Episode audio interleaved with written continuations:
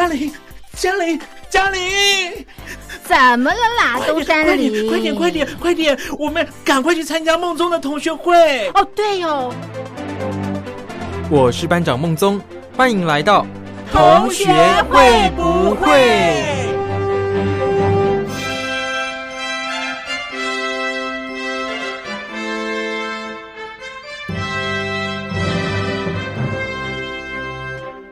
？Hello，各位小伙伴，我是苏燕。那现在呀，已经是七月份了，不知道大家有没有惊觉，日子在过，其实真的很快，不知不觉的啊，其实今年已经过去一半了耶。那大家在七月份有什么新的计划吗？如果没有的话，苏燕我是建议啊，大家可以回想一下，今年就是在元旦一月份的时候，你是不是有让自己立下一些新的计划呢？那这些新的计划，不知道你们现在实现的如何了？我建议是可以现在，就是对，在一年过去了一半的时候呢，我们把它拿出来看一看，想想说啊，是不是还有什么地方还没完成呢？那我可以再加紧努力的有哪些？那如果已经完成的小伙伴呢，苏燕在这里帮你拍拍手。那你呢？我觉得就可以暂时休息一下，或是你是比较上进的小伙伴的话呢？就可以开始拟定新的计划了，很棒吧？像我自己啊，这样子想一想，其实一年过了一半了，我的计划呢，有一些部分是也已经完成了，大概百分之七十了吧。我自己觉得，嗯，好像蛮棒的，因为你看，一年才过去一半嘛，可是我的计划已经完成了百分之七十，代表我超前我的进度了嘛。但不可否认的，啊也是有一些计划，我到现在实现的进度呢，真的是有一点点落后。就像是这个念英文的部分，哎，我也不知道为什么这个课有去上，但是属于自己要加强的部分，像是背单字这个部分呢，我就是觉得有一点点给他懒惰。虽然说我前几天。已经买好了这个书，就是专门为了多译而出的这种单字书。它里面就是会帮你分单元，然后让你比较好记忆。可能就是商业用语啊，或者是什么工作啊、生活啊这一方面，就是它帮你分类。它不是传统那种单字书，从 A 排到 Z 那一种。我相信这种单字书应该大家比较不喜欢看，而且很容易忘记嘛。所以呢，我挑选的时候就挑选了一些比较它是倾向单元分类的书啦，可能就是像办公室文具，它就会帮你归类在一起啊。那跟聘雇啊、找工作有关的单字啊、片语什么，它也会帮你整理在一起。我觉得这样对我来说可能是比较容易记忆的吧。所以呢，我就先购买了这本书。但是我那一天想说，嗯，好，今天要来背一下单字。我从第一个单元开始看起。然后第一个单元呢，我大概看了五个单词之后吧，啊，我就没有继续往下走了。因为啊，虽然我买的那本书它是有附 CD，然后让你可以听它的发音跟例句，but 对，就是这个 but，我的电脑、我的笔电它没有办法放 CD，没有办法听，所以呢，我没有办法听那个单字的发音。那大家都知道，像我们这种英文不好的人，要直接看着那个英文念出来。它的读法其实真的很困难呢，就算它有音标啊，其实我也有一点点障碍。这样，而且你会不知道说你它的重音在哪里嘛？那你念出来是不是有落差？所以呢，我是比较倾向于就是还是要听一下别人怎么念嘛。而且这样子，我觉得可以加强你的记忆。另外一方面，就是当然因为也是多义，它也是要考听力嘛。所以，假如你会背这个单字，你看到你认得，可是念出来你不认得，那好像也没有用啊。所以呢，那天虽然我的笔电不能够听那个 CD，但是我就上那个网页版，然后打那个单字进去，然后按那个发音，让他自己念一下，一个字大概听个五次，这样哇，这样重复了五个单字之后，我就觉得嗯，有一点太累了。你想想，每一个单字啊，你都要这样子。自己手动 key 进去，然后听他发音，然后有时候他又会很快的就过去了。我想，嗯，发生了什么事？然后又按又重听，然后可能网络又有点小内格或什么的时候，他就会又比较慢出来。所以呢，我觉得这个有一点点让我苦恼。关于这个听单字这个部分。所以那天我听了五个单字之后，就没有再继续进行了呢。我相信应该有很多小伙伴听到这里都笑出来吧？哇，苏燕，你平常都会叫我们要坚持、要努力，结果换到你自己的时候，怎么这么容易就放弃了？所以说呢，这些对于自己的这些计划没有办法实现的小伙伴，或者是跟我一样做了一点点就觉得有点懒惰的人，没关系，苏燕在这里跟你们一样，我完完全全体会到你们的心情。但是呢，我觉得我们还是要继续努力啦。我们不能够因为这样呢就放弃自己嘛。所以我决定这礼拜呢，我休假回家的时候，会再努力想想怎么来解决这件事情的。虽然我朋友是跟我说买一个外接式的那种，就是可以放 CD 那光碟机就可以了，但我还是觉得有一点麻烦呢。不知道大家有没有什么更好的方法？因为我后来看的那本书啊。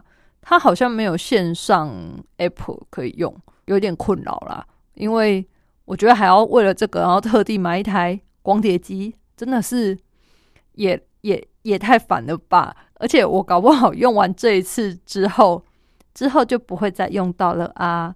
所以这不只是花钱，我觉得还是浪费了我一个空间的感觉啦。这件事我可能不考虑。所以我会再想想怎么有其他方法来解决的。当然，大家会说啊，还是找一个英文程度比较好的朋友跟你一起念书，那他可以念给你听啊。这个方法我也是想过了，不过吼，这个方法我觉得也是有一点点难呢。因为可能你说身边英文好的朋友有没有？当然有嘛。但是呢，现在人家有没有空，这又是一回事嘛。然后另一方面啊，如果是真的跟你感情不错的朋友，我相信哈，要一起读书应该蛮难的啦。毕竟我们已经脱离那种学生时代要一起准备考试或什么这种时间了嘛。你现在跟这种朋友见面呢，可能前面十分钟很认真读书，然后开始讲几句话之后，就会忍不住聊起天来了吧？我是这样想啦，所以这个我可能不会考虑。因为我怕我找他来，结果我们都在聊天，那不就很搞笑吗？就是不止浪费了我自己的读书时间，然后也害对方不能够把这个时间拿去做更好的利用。我觉得也蛮对不起对方的啦。所以呢，我觉得还是这个不行啊。而且现在疫情吼还没有消散嘛，疫情的疑虑还是在啊。所以呢。能够尽量减少避免跟别人接触，我觉得还是要尽量减少接触啦。像我买书，我也是在网络书局买耶。我在网络上买，然后就想办法买到免运费，然后就寄来我家。然后我那天去拿包裹的时候，那管理员还跟我说：“哇，你买什么啊？这个包裹小小的，但是感觉蛮重的。”我那时候就想说。对啊，知识是很沉重的，大家会不会像我一样这么好笑？而且我最近去领包裹的时候，发现这个不只是管理室里面的包裹越来越多，它甚至是有一点堆不下，放到外面来。我常常去拿的时候呢，就会看到哦，原来我的包裹就在那一堆里面的哪里，然后啊，邻居的也在那里这一类。就有点像是不知道大家去便利商店取货什么，看到店员也是都会在一堆茫茫的包裹之中找寻出属于你的那一个嘛。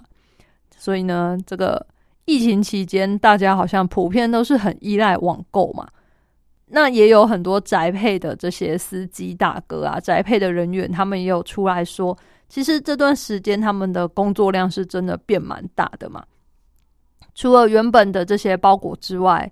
然后再加上疫情，大家比较不想出门，然后或者是有一些店家，他是为了减少接触，也会建议我们改用线上购物，像是百货公司的平台啊，或是美妆产品，其实现在很多都有推出自己的官网，然后可以在线上购物什么的。可能是因为这样吧，大家现在纷纷改用线上购物的关系，所以呢，这个宅配量越来越大。像从前阵子开始就一直冷冻的宅配，一直有延迟送达的现象，然后甚至到后面宅配公司啊，不止一家，好几家都发出声明说暂时不接受这种低温宅配的东西，实在是因为量太多了，他们消化不完。那送到消费者手上，可能就是已经失效过了。因为像大家知道，会低温宅配的通常都是生鲜类的嘛，像是蛋糕、甜点啊，或者是前阵子端午节大家会寄粽子这样。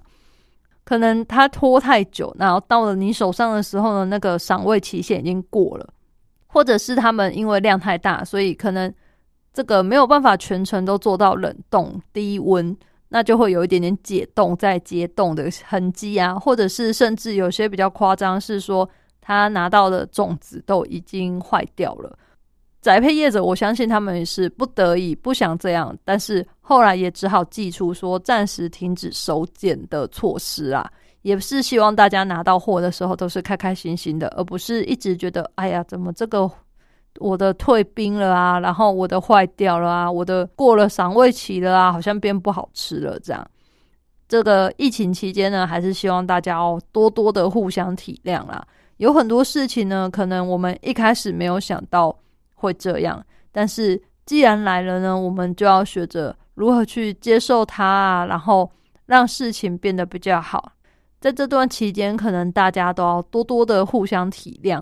有时候对方可能也不愿意这样子，可是碍于现实，可能就是没办法中的办法。所以呢，希望这个在听节目的小伙伴们，大家的体谅心可能要再多一点点。也有时候呢，自己生气的时候也。反思一下，说啊，会不会其实对方也不愿意这样？我们就是多拿出一点我们的包容心来啦。大家说好不好？那这一阵子以来啊，其实一直在下雨，我觉得有一点点麻烦。然后我的朋友呢，他因为这个下雨的关系，他就突然的很想买车。不知道大家会不会这样？因为他就觉得骑机车真的是太麻烦了，要一直穿雨衣，然后有时候。骑在路上啊，你可能雨很大嘛，然后像我自己也有这种经验，有时候真的雨太大，然后太大滴了，这个你骑车的时候，然后雨打在身上，其实是会有一点点痛的哦。虽然你有穿雨衣，但是被打到的地方还是有点痛。然后再加上这个戴安全帽之后啊，戴口罩嘛，有时候会起雾，其实看不清楚。然后呢，最讨厌的一点就是你骑在路上的时候啊，你自己避开那个水坑。然后往旁边骑，但是旁边的汽车他可能没注意到，或者是他根本不想在意，他就驶过那个水坑，然后溅起的水花就喷到你了。哇，这个时候真的是心情超干的。所以呢，我很能够理解，就是我朋友想要买车的心情，在下雨天，然后不想骑机车，想要买一台车这样。但是他最近看一看之后。又很难过，因为他就说：“哇，他没有想到现在车子都这么贵，一台车子啊，可能便宜的也要大概六七十万要，更别提一些进口车。进口车就是一般比较普遍轿车款这种，大概也都要百万。那如果你再看一些好一点的牌子，或者是这种传说中的比较高档一点的款式的话。”可能就更贵，要大不两百万，我就觉得哇，也太可怕了吧！而且呢，最可怕的是什么？最可怕的是买完车之后，不是只有买的时候付那个钱嘛？重点是后面你就是还有加油啊，然后保养啊，然后还要再付一些税金，像是台湾的话是都要缴牌照税跟燃料税，那其实这样算起来也是相当的可观。所以呢，我那个朋友他又有一点打消念头了。但是啊，他因为他家里面有车嘛，他原本是想说，还是他开家里面的旧车就好了。结果呢，他弟弟有一天开车的时候啊，不小心就是刹车没刹住，就稍微撞到了前面的车。那前面的车因为是小货车，所以前面的车没什么事。然后反而是他弟弟开家里的车嘛，那台车呢？就有一点点凹下去了，而且他们家是修旅车，所以我是觉得有一点夸张。我想，嗯，修旅车撞到小货车，结果反而修旅车的头有一点凹下去，这是怎么一回事？那至于是哪个厂牌呢？我们就不公布，才不会有厂商 发现，然后来告我们，这样是不行的。好，所以呢，反正他就说，哦，因为那台车，他就是他弟弟这样撞车之后嘛，车子呢就变成事故车了。所以呢，他就有一点想要把那台车换掉，因为他们就觉得这个虽然说人都没有受伤什么的，但毕竟你就是有发生事故了嘛。那好像是因为发生事故之后，如果你之后去保险的话，保险费就会被提高，因为就是他会判定你是有危险这样。所以呢，他又放弃了开家里的车这个念头，他就觉得说，嗯，他还是应该要好好的存钱来买车子。比较实在，但是呢，不知道大家是怎么想啦？我觉得车子真的是一个，如果你都用得到，那当然它是一个算资产，可以帮助你赚钱，然后让你生活更加便利的东西。我觉得经济状况许可，或是你负担得起的话，其实也是没有什么不行的嘛，就去买。但是呢，如果你是像有些人啊。他是打肿脸充胖子，不知道大家看电视有没有看过？应该多多少少有印象吧。就是类似那种业务啊，或者是什么小公司老板啊，然后就故意要开名车好车，让大家觉得他生活过得很惬意。这种呢，尤其是在那些诈骗的人手上最容易看到了。常常我们滑脸书啊，或者是看什么网页啊广告的时候嘛。就会有一个人，然后拿着满手的钞票，然后站在什么名牌的车子前面，然后就说：“啊，我都是靠什么什么，就有这么轻松、这么棒的生活了。相信你们也可以加入我们吧。”这样通常都是类似什么直销啦，或者是什么股票当冲小社团。奉劝大家，这种呢，千千万万不要相信啊！我相信世界上的钱没有这么容易赚的啦。有这么容易赚，还会跟你说吗？自己赚都来不及了。所以呢，像这种假的，千万不要相信。而且哪个笨蛋会这样满手拿着钱那边给你看呢？想想也觉得太蠢了吧。可是真的还是会有人被这种骗诶，我真的是不太能理解为什么。还是大家都觉得人性本善，相信别人都会告诉你赚钱的方法。我自己呢是不相信啊。所以呢，希望大家好好的想一想，怎么有这么简单的事呢？不可能的。那如果是要直销卖产品，我觉得也是难保都是会要你找下线啊，然后囤货啊什么的。所以呢，还是要慎选啦，好不好？话说回来，就是买车这件事啊，我觉得如果呢，你是像这种打肿脸充胖子型的啊，或者是你。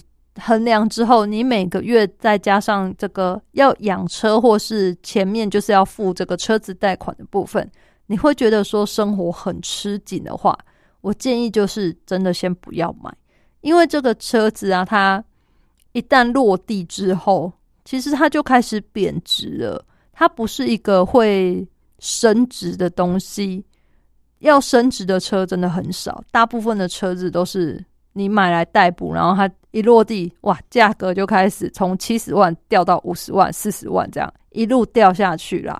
所以呢，还是先不用急着买吧。如果你真的那么精才能负荷它的话，我觉得不是好方法啦。那也不太适合。就是如果在我们这个财产分配、资产配置的概念上，其实是不合适的。你应该要想的是，你要怎么来。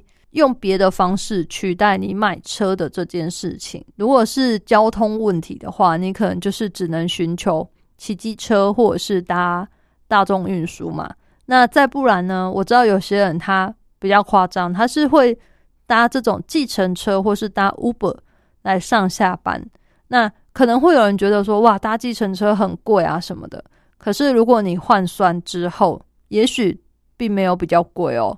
因为养车子，除了刚刚提到车子本身买车这个钱之外嘛，还有每个月你要负担的油钱啊，然后保养费啊，然后甚至呢是停车费。那你把这些费用零零总总算下去之后，可能你最后想一想，哇，搞不好你这搭计程车的钱算一算，还比这些钱来的少，也不一定。这个是不一定的事情，所以呢，大家还是要自己。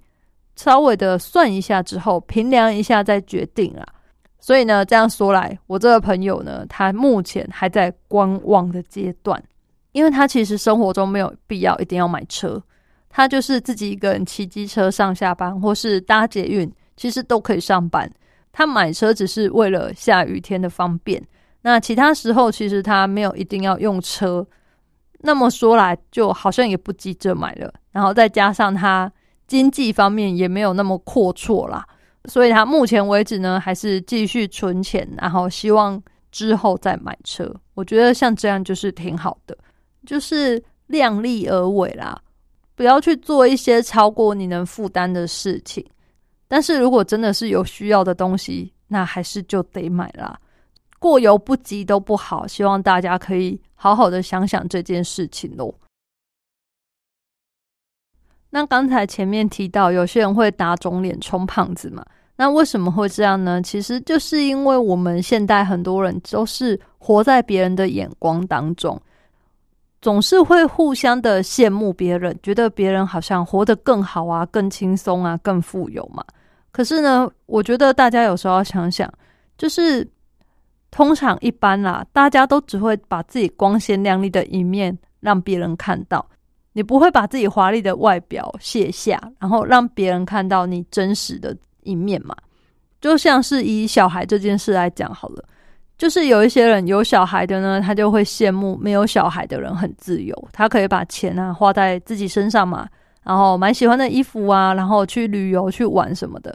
但是呢，也许。大家可以想想，那些没有小孩的人，可能也是很羡慕你说哇，怎么那么顺利啊？结婚然后就生小孩，为什么我一直很想要小孩，我都没有呢？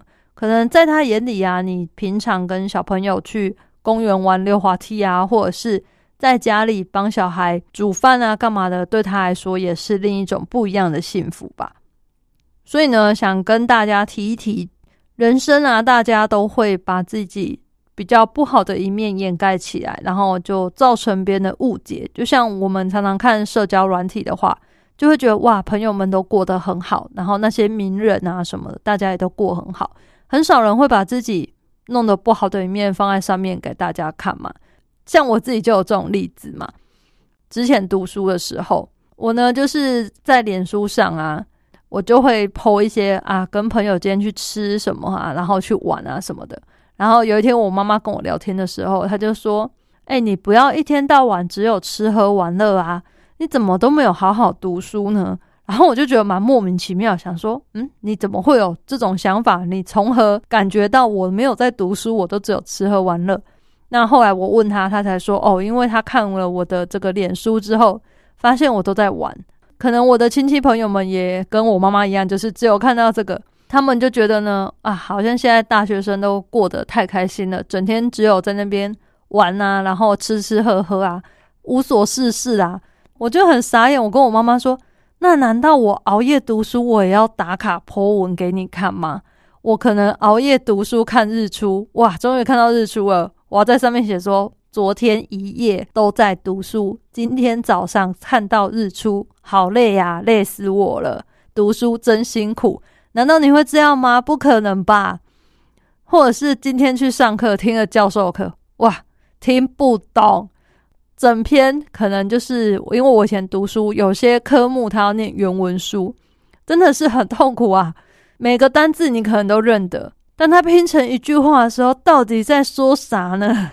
完全令人傻眼，完全不懂这个作者到底想表达什么意思。但是偏偏考试又要考，这时候怎么办呢？只能赶快去找中译本。那有时候中译本可能翻得很烂，他写成中文你也不见得看得懂。这种时候又该怎么办呢？我总不可能把这个小事，然后每个都抛上网，就是只为了让我妈妈看到说我也有在读书吧？不可能吧？而且通常我们都只会在开心的时候才会想要留下记录，很少人会在自己不开心的时候留下记录的。所以呢，与其你去羡慕别人的生活啊，不如你就是好好过好你自己的生活。因为过得好不好，你只有你自己知道嘛。如人饮水，冷暖自知。哇，这句话有够难念，我真的是 很辛苦。很多时候啊，与其你盲目的羡慕别人的生活，你不如就是好好在自己的生活里面发现属于你的小确幸。而且很多时候。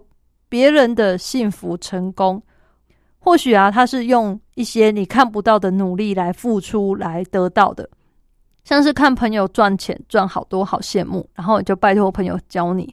可是有可能人家教你之后啊，你也只是会觉得，嗯，这么麻烦哦，好懒惰。因为人家可能不止上班，人家可能下班还去兼差，或者是人家可能有先付出什么努力，学了别的技能，然后运用那个技能又来赚钱。但是你可能就不愿意再额外付出时间学那样东西，也不愿意多做些什么来换取这个金钱嘛？因为呢，很少有平白无故就会成功的人啊。这些成功其实都是用汗水和泪水换来的。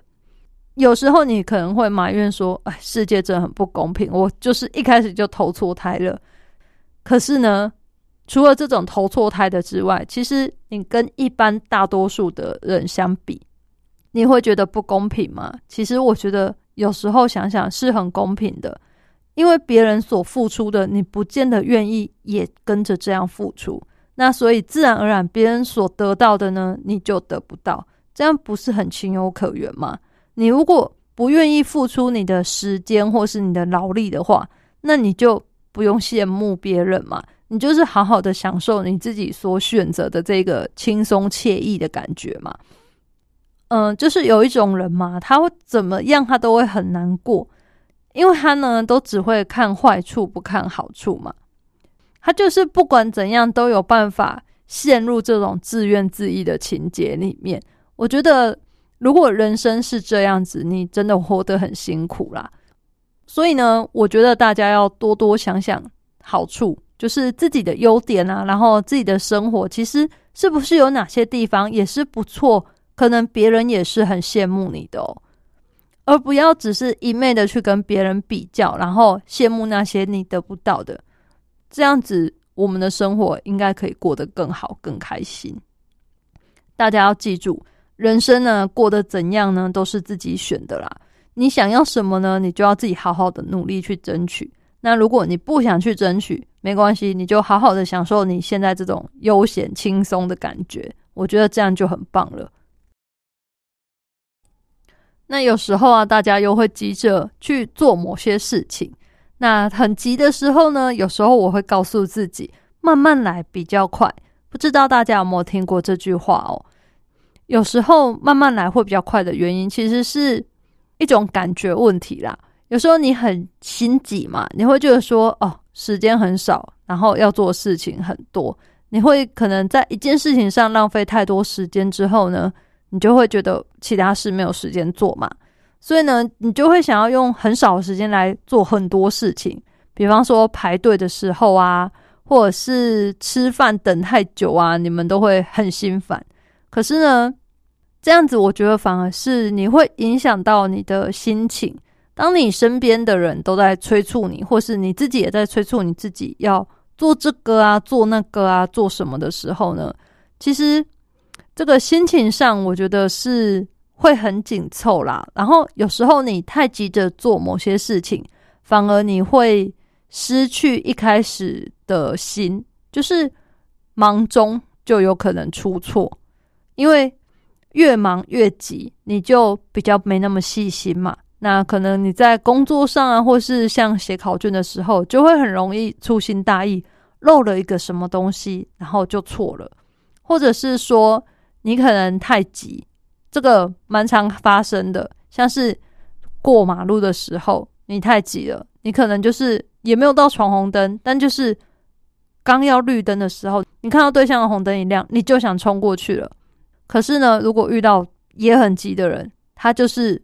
硬要闯，硬要把握那最后的黄灯转红灯的时候呢，那你们两个就很可能发生车祸嘛。很多时候呢，其实这个慢慢来比较快，我相信这个一定有它的道理。而且你有时候慢慢来的时候，其实这个慢活嘛，慢活这个概念，除了你的心情上会比较轻松之外，我觉得有时候也会让事情变得更好啦。就是怎么说呢？我觉得。嗯，有时候呢，你跟这些要尽快完成事情来相比的话，还不如要好好的想一想每件事的意义，跟决定好你要怎么做，就是先规划好，然后再去做嘛。就像有句话说啦，人生呢，其实最重要的不是走得快或是慢，而是认清楚你想要去的地方哦。你如果走错了路呢，那你走多快其实都没有用嘛。希望大家呢可以来想一想这句话到底有没有它的道理哦。我自己也是这样觉得。虽然说人生不可能一帆风顺嘛，可是我相信你有规划、有想过，那之后你再去执行的话呢？就算中间出了什么差错，这个差错一定也没有那么大，或者是不会影响到你全盘的计划的。或者是你在工作上还是读书的时候呢？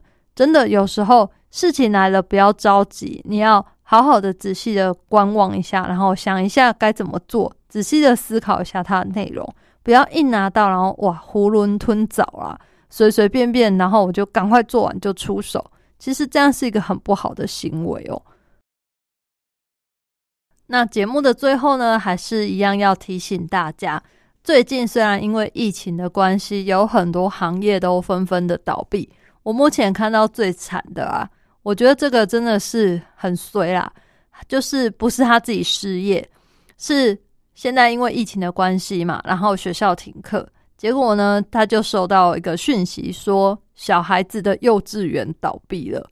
哇，我真的是在看到这个新闻之前，从来没有想过说，原来幼稚园也会有倒闭的时候，真的是很夸张。那我相信这个妈妈她的心情应该比我们还要惊讶，因为幼稚园倒闭代表说你之后等到开学，你还要再找一间新的幼稚园呢。哇！我不知道大家知不知道啦，找幼稚园真的是一件很麻烦的事情，因为有时候不是你喜欢就好嘛，也是要看幼稚园有没有空位，然后或者是你的小朋友能不能适应这一间幼稚园的教法。那更何况还有一些可能学费问题呀，或者是交通问题什么的，所以呢，找到一间适合你的幼稚园其实不是那么容易哦。那我相信这个妈妈她心里一定很爆炸，很不知所措。因为现在疫情的关系，幼稚园倒闭了。